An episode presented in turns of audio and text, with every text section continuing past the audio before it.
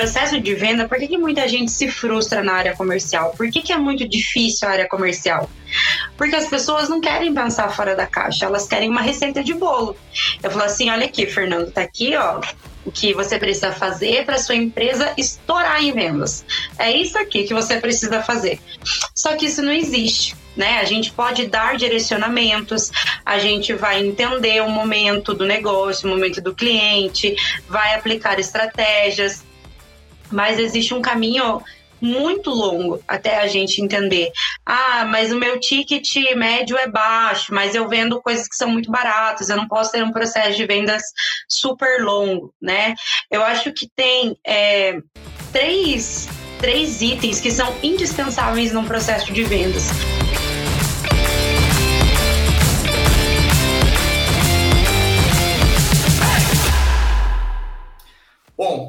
Estamos aqui com a Indy. Eu fiz esse convite especial para você, Indy. Primeiramente, obrigado por aceitar esse convite desse projeto. Todo mundo começa o ano com N projetos, eu fiz a loucura de começar esse aqui. É... E assim, quando eu pensei em falar processo de venda, processo comercial, primeira pessoa, assim, disparado que me veio foi você. Porque. E eu não conheço outra pessoa que, pô, tem essa garra que você tem. Sabe? Como, tipo, ah, independente do projeto, Cara, falou em venda, eu tenho certeza que vai comer com farinha, assim. Então, hoje estamos aqui com a Indy. A Indy tem uma consultoria, uma empresa é, é, voltada a vendas, voltada a marketing. Então, Indy, se apresenta aí para nós. Ah, obrigada, Fernando. Primeiro, prazer estar aqui, agradecer. Né, eu também desenhei alguns projetos, fiquei super feliz, porque envolve muito network, né, muito de contribuição.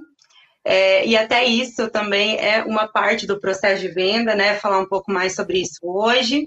Então, é, eu tenho a Pense, né? Abri a Pense agora, dia 1 de fevereiro, já vai fazer um ano. Eu estou bem nostálgica esses últimos dias, porque é muito estranho, assim, eu sair de um universo que eu sempre fui CLT para entrar em, em empreender e aí de, entender a diferença, né, de empreendedorismo e, e de fato o que é ser uma empreendedor, empreendedora e uma empresária, então é muito diferente. Então é um universo de descoberta e eu falo que esse foi o meu ano de prova de fogo, porque é, eu realmente otimizei a minha capacidade de negociação. E não de negociação de venda, né? De negociação de tempo, de negociação de abrir mão, né? A gente acha que é muito tópico, infelizmente, eu sempre falo para os meus alunos que empreendedorismo, você ter uma atitude, né, de ir atrás de criar algo deveria ser uma matéria nas nossas escolas, né, para o nosso Exato. ensino fundamental. É, por quê? Porque a gente é ensinado a não questionar, a não pensar fora da caixa, né? Nós temos como uma política de aceitar tudo que falam para nós. É, e eu penso totalmente o oposto, é totalmente o oposto. A gente pensa que empreender é uma liberdade assim gigante, que você vai fazer o horário que você quer, né? E na verdade você trabalha muito mais do que CLT, só que você vai trabalhar com propósito. Nem sempre a gente trabalha com propósitos, né? A gente às vezes trabalha só para um objetivo. Seria muito bom que a gente pudesse trabalhar na nossa vida, os nossos processos, com aquilo que a gente gosta, sempre, né? Que a gente ama, seria uma delícia.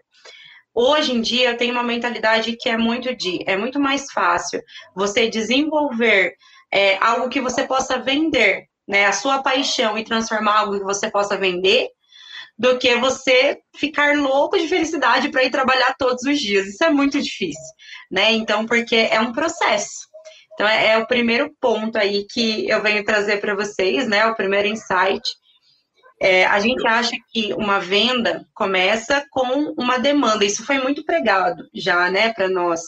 Que existe uma demanda, né, oferta, procura, uma demanda e uma procura, e na verdade não é, não, não, não é assim mais. Se a gente for esperar as pessoas terem uma dor para nos procurar, a gente vai morrer de fome, né? Não existe. A gente precisa ensinar, a gente precisa educar, né? Eu sempre brinco que Steve Jobs não ficou pensando que, meu Deus, essas pessoas precisam de um iPhone para ele ir lá e criar, né? A, toda fazer toda a otimização que foi feita dentro da tecnologia que revolucionou aí os aparelhos. Ele não ficou pensando nisso. Foi um processo de descoberta, de criatividade, e isso é muito difícil. O processo de venda, por que, que muita gente se frustra na área comercial? Por que, que é muito difícil a área comercial? Porque as pessoas não querem pensar fora da caixa, elas querem uma receita de bolo. Eu falo assim: olha aqui, Fernando, tá aqui, ó, o que você precisa fazer para sua empresa estourar em vendas. É isso aqui que você precisa fazer. Só que isso não existe. Né? A gente pode dar direcionamentos, a gente vai entender o momento do negócio, o momento do cliente, vai aplicar estratégias, mas existe um caminho muito longo até a gente entender. Ah, mas o meu ticket médio é baixo, mas eu vendo coisas que são muito baratas, eu não posso ter um processo de vendas super longo, né? Eu acho que tem é, três, três itens que são indispensáveis num processo de vendas, antes de você começar a venda, né? Você precisa alinhar a sua mentalidade, seu objetivo com aquela venda. Você precisa alinhar o seu posicionamento, ou seja, como eu vou falar para ele o que, que eu vou fazer. Então, o meu posicionamento vai ser por ser um destaque, por ser disruptivo no mercado, ninguém faz o que eu faço, ou o meu posicionamento é de preço. Né? Não é errado você ter um posicionamento de preço. Se você for o mais barato realmente do seu nicho, você tem que bater naquilo que você é forte, que é preço né? Ah, qual vai ser? Não, meu posicionamento vai ser tradicionalismo, né? Então, hoje a gente conhece várias marcas que é muito claro. Eu gosto muito de acompanhar o Ricardo, da Ricardo Eletro, um baita empreendedor, empresário, né? E ele fala é, que por muito tempo ele apanhou das Casas Bahia. Muito tempo.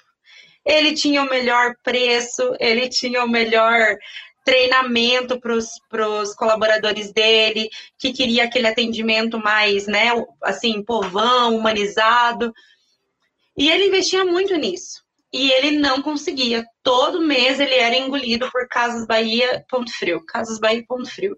E aí ele contratou um profissional para fazer esse mapeamento pra, por ele, né? Para ele. Poxa, o que está acontecendo? Aonde que, que eu tô errando? As pesquisas, NPS dele, altíssimos, clientes apaixonados. Quem comprava, voltava. Mas assim, trazer o cliente, se eu ficasse numa decisão entre Ricardo Eletro e Casa Bahia. Eu ia fechar com Casa Bahia. Então ele queria entender aonde que estava esse ruído, o que, que ele não estava deixando claro, né? E aí, quando ele contratou esse profissional para fazer o mapeamento, ele falou: olha, as Casas Bahia é caro e os juros deles são bem mais altos que o seu. Só que eles deixam isso claro, que os juros deles são mais altos, mas que eles têm um atendimento mais elitizado, né? Elitizado. É para voltar para as pessoas que têm um ticket médio maior. E na verdade, você, qual que é o seu maior forte? Por que, que seu atendimento é tão povão, como você chama? Justamente porque você quer atender pessoas de classe C e D. Você quer oferecer oportunidade de um parcelamento, de uma aquisição de um imóvel para pessoas que ainda não estão ali, né? Tão, é, que ainda não, não, não, não estão na classe média alta, enfim, só que você não comunica isso. Porque parece que é errado, né? A gente falar, não, o meu, o meu produto é para quem paga menos. Sabe, um, um, eu acho que assim, você falou dois pontos interessantes. Veja, é, e eu já passei muito por isso também, né? Às vezes você vai vender e você se coloca no lugar do cliente com o bolso do cliente, sabe? Então, ah, não vou oferecer para ele um pouco mais caro porque ele vai achar caro, ou tá muito barato, porque você faz a régua conforme o seu bolso, né?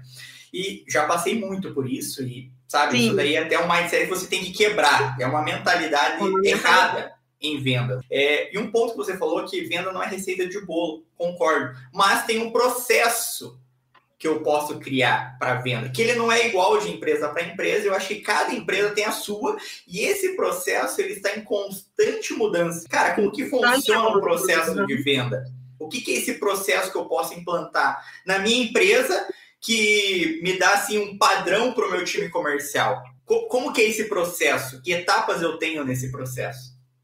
Legal. Primeira etapa, realmente, né? Primeira etapa do, do processo de vendas, primeira coisa, pra, primeiro lugar, para onde você vai olhar é alinhamento de crença. Primeira coisa, tá? Existe uma crença popular, né? Um ditado popular de que os opostos se atraem. A gente acredita nisso, isso é uma, algo muito adolescente, né? Que os opostos se atraem, isso é meio romântico, é muito aceito. Só que é insuportável você, a longo prazo, viver com pessoas, conviver com pessoas que acreditam em coisas diferentes que você. Dá um exemplo bem banal, né? Se você tem uma vida ativa, é, não aceita sedentarismo, né? Você vai lá, faz exercício toda manhã tal. A longo prazo, você vai ter pouco tempo. Se você se casa com uma pessoa extremamente sedentária, né, que gosta de comer fast food todo dia, almoço e janta, são hábitos muito diferentes que vão gerar custos muito diferentes e, e, finanças é algo que pesa no relacionamento, seja de trabalho, seja entre amigos, né? É tão constrangedor quando alguém fica devendo para você, trabalho, então assim, tudo, né? Casamento, tudo.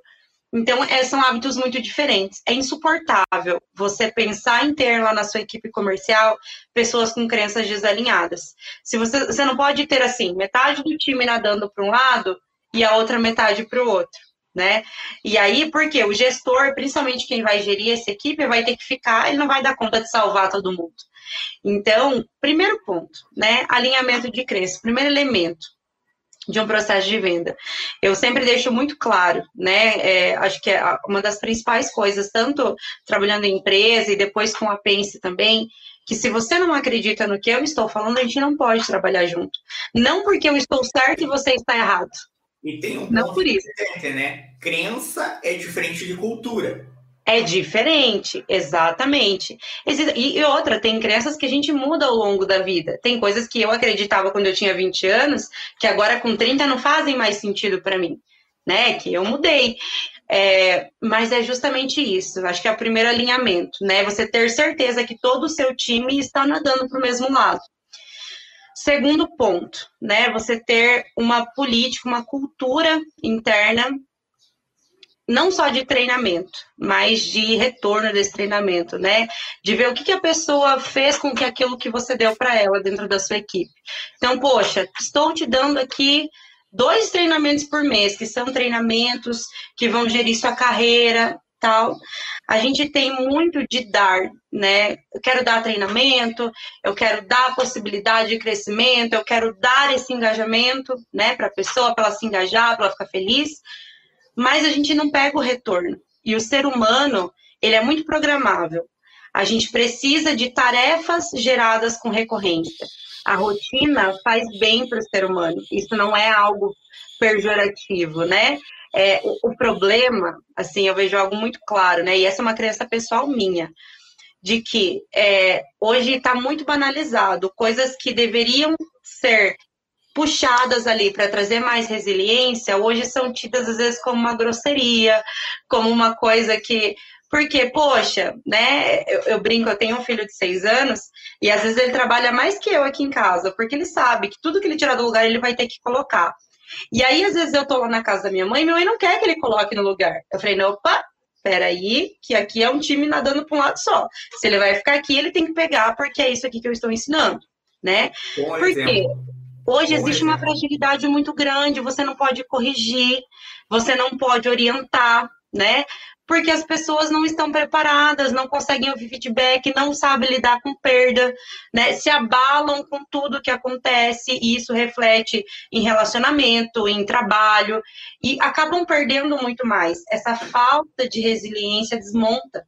Né? Então, este ponto de você, ótimo, você pode ensinar, você deve ensinar, né? Como bom gestor, você ter uma equipe comercial, um processo de vendas, ele precisa ser muito educativo. Antes de você educar qualquer pessoa fora sobre o seu produto, você precisa educar quem está dentro. As pessoas precisam acreditar no seu produto. Isso que você falou, Ingrid, só, só, só interrompendo rapidinho, só para não perder esse, esse pensamento, essa parte do educar, ela vem importante porque você, normalmente, ah, estou passando conhecimento para você agora de um determinado produto. Você não vai conhecer esse produto como eu conheço de ponta a ponta.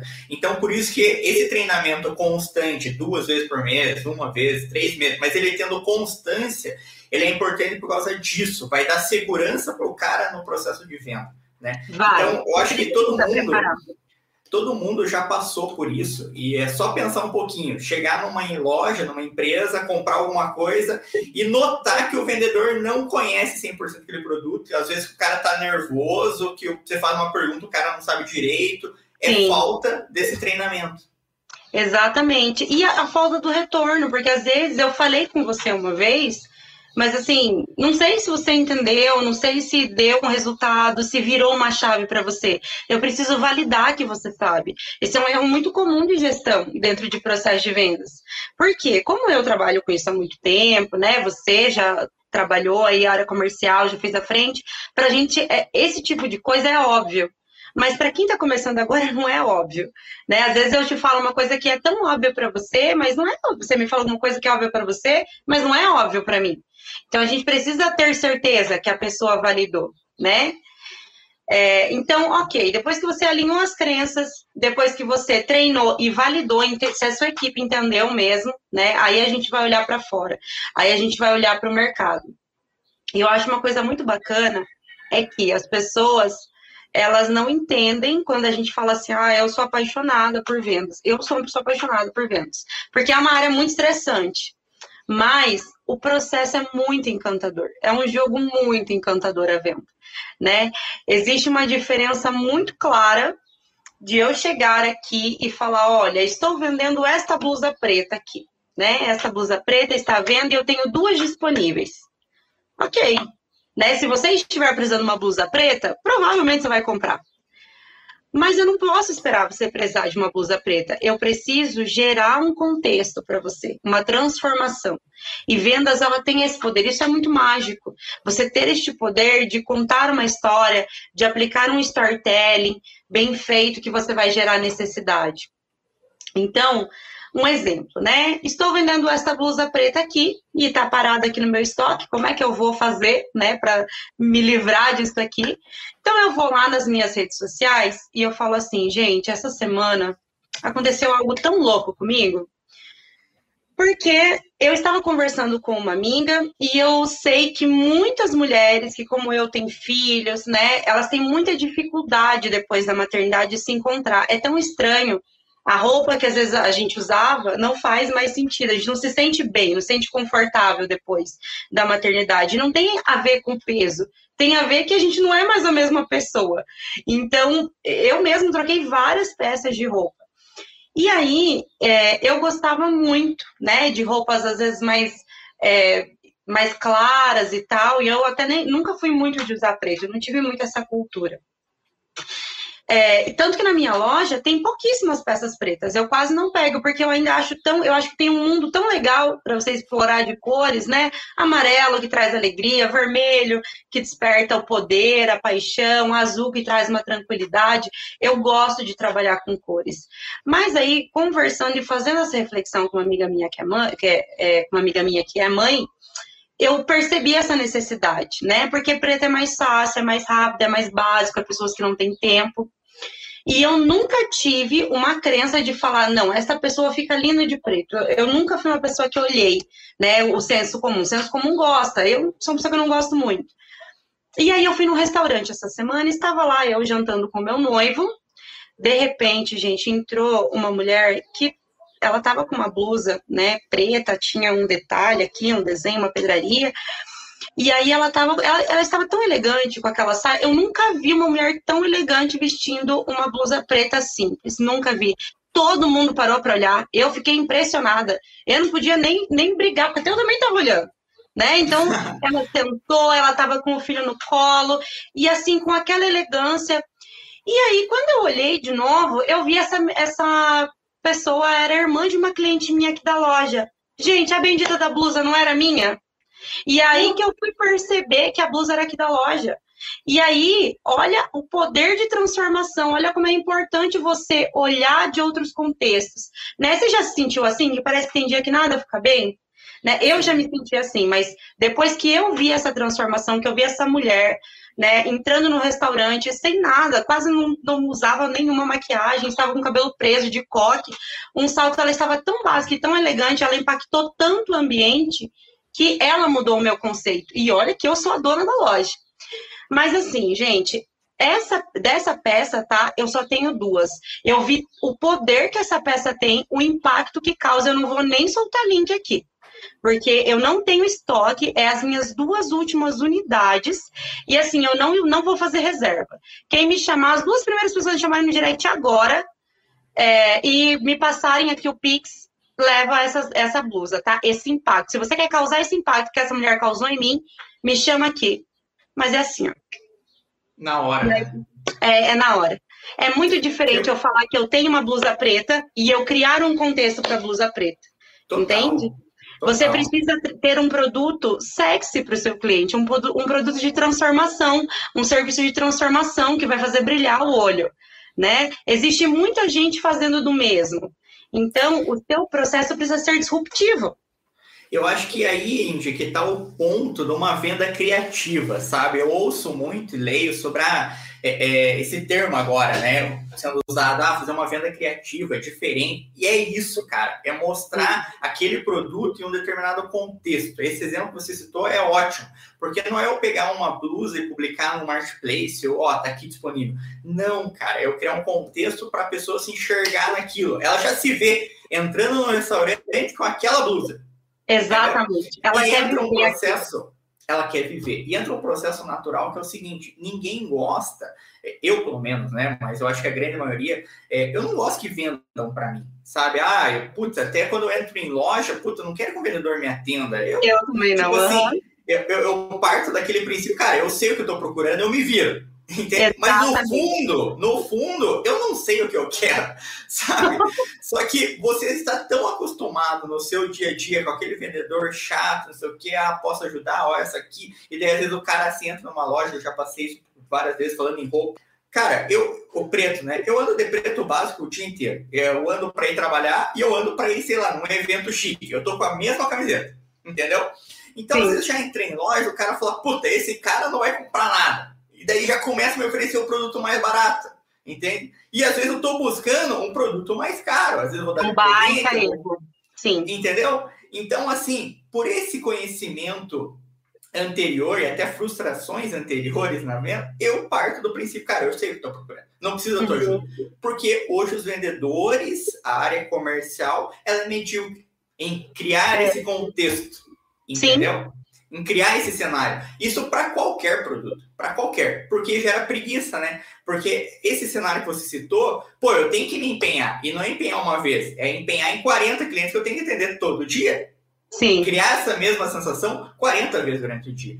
E daí entra a resiliência, né? Você tá ali todo dia, pô, disposto, gostar do processo e entender que de 10 pessoas você vai atender, às vezes você vai vender para 3. Tem que estar tá claro isso para você, não tem? Tem, tem que estar tá claríssimo, exatamente isso. Né? Você não vai vender para todo mundo, e eu falo que se você vender para todo mundo, teu, teu produto não é bom, teu produto é ruim. Porque o seu produto tem que ser seletivo. O seu público tem a pessoa, o seu produto ele tem o público certo. Ele tem o direcionamento certo. Não é para todo mundo que você tem a transformação que você tem. Né? Se eu tivesse 30 blusas para causar um impacto nesse exemplo aí que eu dei, que impacto que ia causar? Nenhum né? Disposição, né? Então, é, é, justamente isso. Poxa, quer ter algo estruturado? Primeira, primeira coisa, né? Alinha as crenças, treina e valida o seu time e depois pensa em contextos que encantam o cliente. Porque aí não tem segredo. Aí você vai conseguir encaixar roteiro de abordagem, gatilhos mentais, que são técnicas, né, coisas mais técnicas, tudo você vai conseguir encaixar dentro de contexto. Porque a gente não aguenta mais, né? Isso é tão automático entrar ali em qualquer lugar, não, só tô dando uma olhadinha, né? Não quero comprar nada, né? A gente já, já vai soltando uma objeção. Porque, e aí a, e a equipe comercial tem muita dificuldade de contornar a objeção, porque não é uma objeção de verdade. Se você Exato. fala isso para mim, né? Assim, está mentindo para mim, não é uma objeção de verdade. Então, como é que eu vou responder a sua mentira? Não tem como. Né? Não consigo passar por isso. Esse é um ponto legal, Indy, que às vezes as pessoas não têm esse conhecimento da objeção. Ela é treinável também, né? Ela é treinável.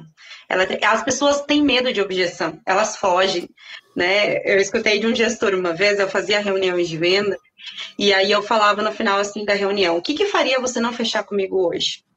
E o cliente não está esperando essa pergunta. está esperando. É mesmo.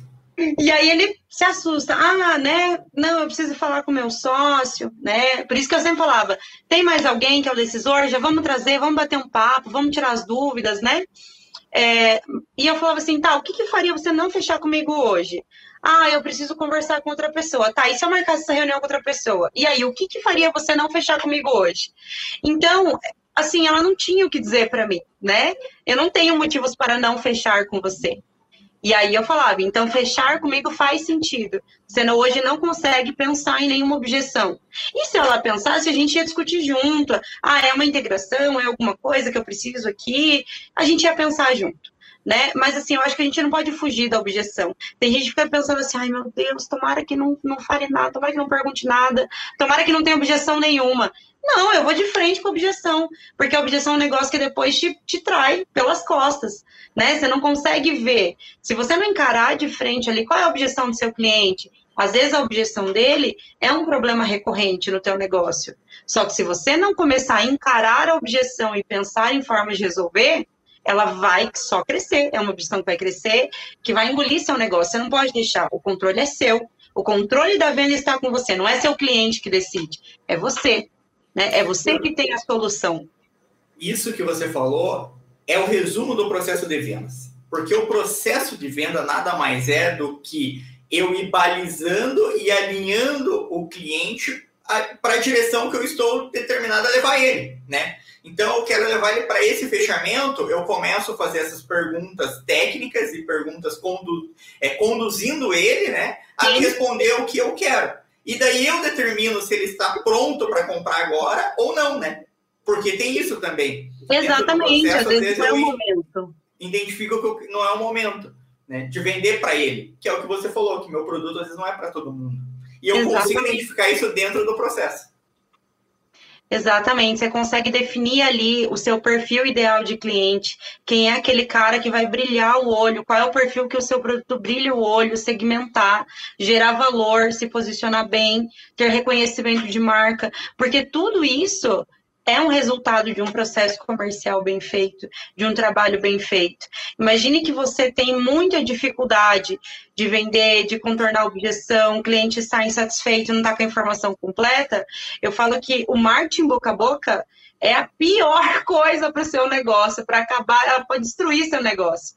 Porque se você sair daqui com dúvidas, se você sair daqui não acreditando, não confiando no meu trabalho, você vai falar pelo menos para mais 30 pessoas que você não confia no meu trabalho. E aí são pessoas que não me conhecem e que estão nutrindo, alimentando um mau atendimento, que às vezes é só um ruído de comunicação, é só um ruído da equipe comercial. Entende? Então a gente precisa ter o processo, né? E assim, acho que final, final para finalizar, né, paciência pessoas não estão acostumadas com coisas a longo prazo, né? Investimentos a longo prazo. Você não investe só dinheiro quando você tem um processo comercial. Você investe tempo, você investe intelecto, você tem que quebrar cabeça, você tem que gerar oportunidades boas, envolve cálculo né? Envolve condicionamento, envolve você ter uma equipe para pós-atendimento para alguns negócios que têm vendas complexas. Então, envolve muita coisa, né? É, quando a gente planta uma árvore, a gente vai colher o fruto, às vezes, daqui 15, 20 anos. Né? Não estou falando que você hoje vai estruturar uma equipe e seu processo vai dar resultado daqui 20 anos. Não.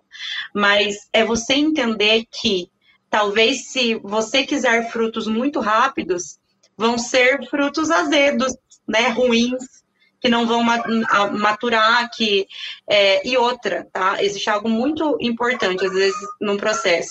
Às vezes a árvore, né, fazendo essa analogia, ela demora a dar o primeiro fruto, mas depois ela tem a previsibilidade. Então, todos os anos naquela época ela vai dar fruto. Todos os anos naquela época a determinada planta vai dar flor ela demora para dar a primeira, mas depois que você acerta o caminho, é recorrente. E isso daí que você, é, esse exemplo que você trouxe, Cintia, é fantástico para resumir a venda dentro de um processo, porque daí ela se torna previsível. Né? Então, alinhei o processo, o processo está de pé, pode sair gente, entrar gente, eu sei, eu tenho essa previsibilidade. Né? Então, pô, legal, Angel. Agradeço por compartilhar esse conteúdo eu acho que o pessoal sentiu um pouquinho desse pitbull que eu falei lá no início, né? Desse conhecimento, dessa raça. E é literalmente essa analogia, porque assim, venda é isso, né? O cara não precisa ter aquele, ah, é, é, eu nasci para vendas, mas ele tem que ter essa garra, essa resiliência, ou adquirir isso no caminho. entende? Sim. Porque, pô, daí você está pronto para vender qualquer coisa, né? Com qualquer. entrar em qualquer processo, mudar o processo, enfim, pronto para qualquer guerra. É isso aí. vou deixar teu contato aqui para o pessoal. Então, galera que curtiu demais, sigam a Indy. A Indy tem essa empresa para consultoria. Vocês viram que ela manja muito do assunto. Então, tenho certeza que todo mundo vai é, adorar depois marcar uma reunião com ela e conhecer um pouquinho mais é, esse, o trabalho dela no, no, no detalhe. Indy, obrigado. Obrigada, Fernando. Um abraço. Abraço. Tchau, tchau. Tchau.